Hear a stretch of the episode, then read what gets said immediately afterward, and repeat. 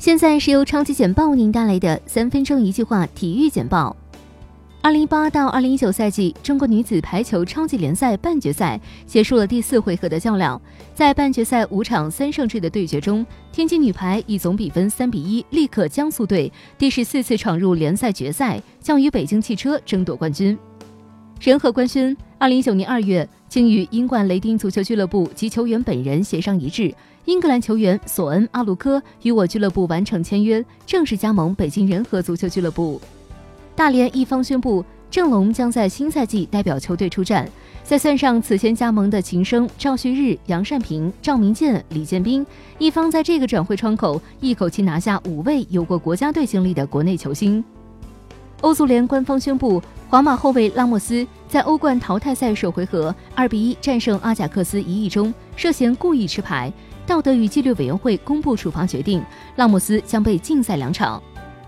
在奥地利滑雪圣地塞菲尔德举行的跳台滑雪世界锦标赛，决出历史上首枚女子团体金牌。德国队以八百九十八点九分的成绩夺冠，奥地利和挪威分别以八百八十点三分和八百七十六点九分获得第二和第三名。墨西哥阿卡普尔科赛继续进行男单首轮的较量，赛会头号种子纳达尔展开澳网后首秀，他六比三完胜米沙兹维列夫，晋级次轮将战科耶高斯，后者六比三淘汰赛皮。伊斯科由于和主帅索拉里存在路人皆知的矛盾，已经成为了银河战舰的边缘人物。就在皇马主场迎战巴塞罗那的国王杯四回合比赛大战之前，马卡报称伊斯科没能入选索拉里公布的大名单中。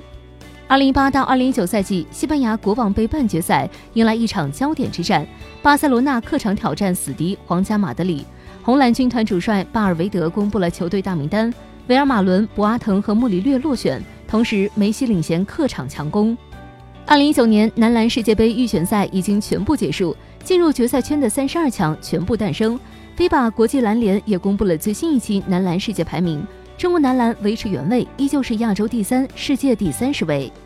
FIBA 公布了2019年男篮世界杯的八支种子球队，其中东道主中国男篮榜上有名。中国、美国、西班牙、法国、塞尔维亚、阿根廷、立陶宛、希腊。FIBA 公布此八支球队为2019年男篮世界杯的种子球队。